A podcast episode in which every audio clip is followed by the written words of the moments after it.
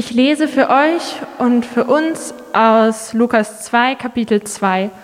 Und ihr Kinder könnt auf euren Bildschirmen die Krippenszene sehen, die hier in der Kapelle aufgebaut wurde. In dieser Zeit befahl der Kaiser Augustus, dass alle Bewohner des römischen Reiches namentlich in Listen erfasst werden sollten. Eine solche Volkszählung hatte es noch nie gegeben.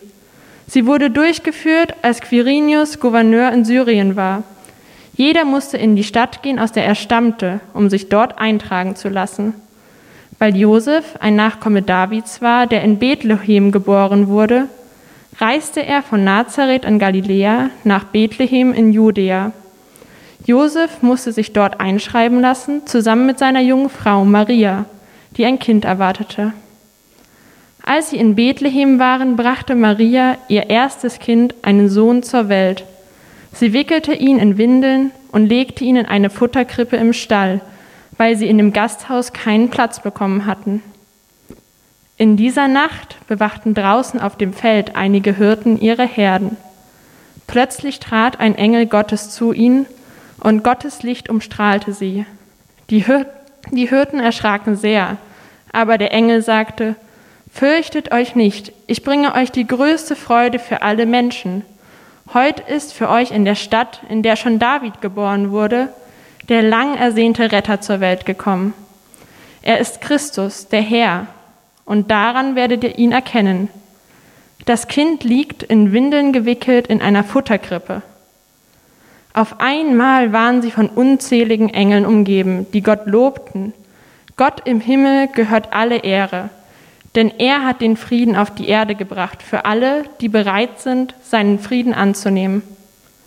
Nachdem die Engel sie verlassen hatten, beschlossen die Hirten, Kommt, wir gehen nach Bethlehem.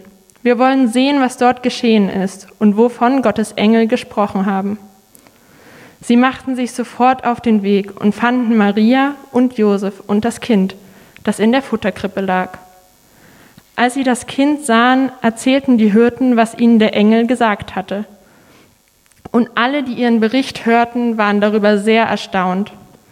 Maria aber merkte sich jedes Wort und dachte immer wieder darüber nach. Dann kehrten die Hirten zu ihren Herden zurück. Sie lobten und dankten Gott für das, was sie in dieser Nacht erlebt hatten. Alles war genau so, wie der Engel es ihnen gesagt hatte. In der Schule und an der Uni war ich oft der einzige Christ in meinem Freundeskreis oder zumindest der einzige praktizierende Christ. Und als junger, eifriger, frisch bekehrter wollte ich immer über Gott reden. Ich hoffe, dass ich nicht dabei zu nervig war. Ähm, ich denke nicht, dass es so schlimm war. Man, die meisten meiner Freunde, die fanden meinen Glauben interessant. N nicht gerade überzeugend, aber zumindest interessant. Und die haben nur selten zu mir gesagt, ey Matthias, können wir eine Pause von diesem Thema machen? Und anscheinend haben manche sogar es genossen, mit mir über Glauben zu reden. Eine davon war Dylan. Dylan war ein, ein wilder Typ. Spontan, äh, etwas obszön und gerade unerlässlich, wenn man eine gute Party feiern will. Aber Dylan hat mein Glauben respektiert. Er war nicht dafür, ganz im Gegenteil, er war stark dagegen. Und er wollte mir immer zeigen, wie mein Glauben mein Leben beeinträchtigt. Doch eines Tages fand Dylan eine Freundin und er war sehr verliebt. In seinen Augen war sie das Himmelreich in der Person. Er war glücklich und sein Leben war erfüllt. Es war zu dieser Zeit, dass er zu mir kam und er sagte, Matthias, ich habe ihn gefunden. Was meinst du, Dylan? Ich habe Gott gefunden. Er könnte nicht genau beschreiben, was er damit meinte. Vielleicht könnte man argumentieren, Gott ist die Liebe und, und wenn man verliebt ist, dann ist das auch eine Art Gotteserfahrung. Wenn ich zurückblicke, ich denke, er könnte Gott endlich annehmen, akzeptieren. Das Leben ist gut, ich fühle mich gut, also Gott ist gut. Die Beziehung hat nicht so lange gedauert was irgendjemand von vornherein voraussagen hätten können. Und dann ging es Dylan wieder schlecht. Und Gott war wieder weg. Anscheinend ein, eine kurzfristige, etwas unmoralische Liebesbeziehung ist keine gute Basis für Glauben. Aber viele von uns erleben, erleben es ähnlich. Gott ist einfacher zu akzeptieren, wenn es uns gut geht. Gott ist da, wenn es mir gut geht. In guten Zeiten ist Gott besonders präsent, besonders mir zugewandt. Aber Gott ist fern, wenn es mir schlecht geht. Wenn es mir schlecht geht, ist, ist es viel schwerer, Gott anzunehmen. Es ist auch die größte Argument gegen Gott, die ich höre. Wenn es einen Gott gibt, dann warum passieren so viele schlechte Dinge in der Welt? Kinder verhungern und so weiter und so weiter. Ich habe dieses Argument gerade gestern gehört. Ein Freund sogar von mir damals, er rief laut zu mir auf eine Party, als er seine, seine Designer-Jeans aus Versehen zerrissen hat. Er sagte, Matthias, wo ist dein Gott nun? Hm. Ja, wo ist dein Gott jetzt? Könnte man besonders laut ausrufen in dieser Zeit.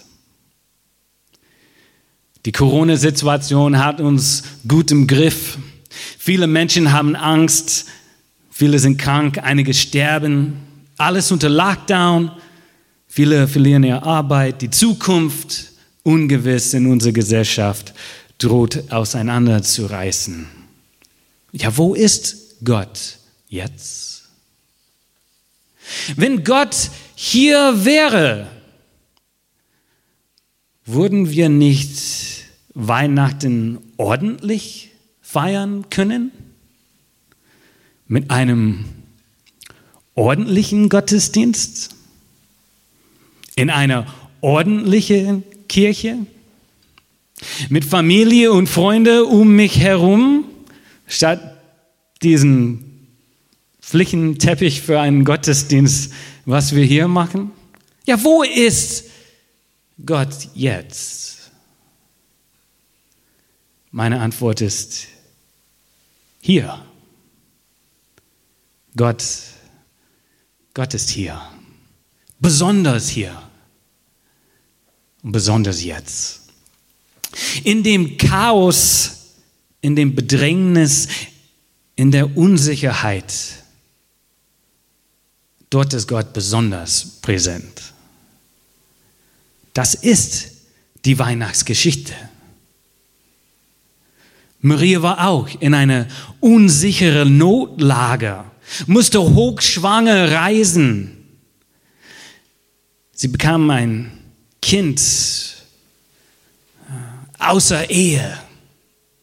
Jesus, Jesus gehört in einer Art und Weise zu einer Patchwork-Familie.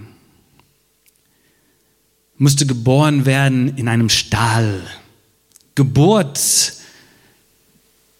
im Stall. Kein Bett, sondern ein Futterkrippe. Keine Freunde und Verwandten, um zu unterstützen, sondern fremde Hirten. Und wenn man in Matthäus Kapitel 2 liest, auch ein Kindermord ist in der Weihnachtsgeschichte. Und wo war Gott? Ja, dort. Mittendrin. In der Krippe. Mit dem Menschen. Gott kommt zu uns gerade, wenn es uns schlecht geht. Und wenn man überlegt, das ergibt auch Sinn. Denn wenn Gott tatsächlich zu den Menschen kommen will, wie er es in Jesus gemacht hat, dann muss es echt sein. Dann muss es authentisch sein. Er kann nicht nur zu den reichen Menschen in Palästen oder zu den heiligen Menschen in Kathedralen. Nein, sondern zu den echten Menschen, zu den einfachen Hirten, zu dem hilflosen Vater bei der Geburt eines Kindes, das nicht mal seins ist. Gott kommt zu der armen, unverheirateten Mutter, die im Stall gebären muss. Ja, und Jesus kommt auch zu uns in diesem Zoom-Gottesdienst, mitten in der Corona-Krise. Jesus kommt zu uns, ja besonders jetzt. Das Krippenspiel dieses Jahr war auch ein Opfer des Corona-Chaos. Aber alles ist nicht ganz verloren gegangen. Wir werden das irgendwann live nachholen. Aber in der Zwischenzeit gibt es ein Hörspiel, die man hören und genießen kann. Und wenn du den Link nicht bekommen hast, bitte mich oder Enno kontaktieren und wir werden uns darum kümmern. Das Krippenspiel geht ironischerweise auch um Weihnachten mit armen, chaotischen Menschen. Aber vielleicht ist das, ist das doch keine Ironie, sondern gerade richtig. Passt. Passt ziemlich gut. Obwohl ich glaube, glaube, dass Jesus auch bei uns ist, wenn es uns gut geht. Und ja, oft auch der Grund ist, warum es uns gut geht. Er ist nicht weniger da in dem schweren Chaos des Lebens. Jesus kommt aus Licht in der Dunkelheit, aus Trost im Bedrängnis, aus Hoffnung in der Unsicherheit. Jesus ist gekommen. Der Heiland ist da, besonders jetzt. Amen.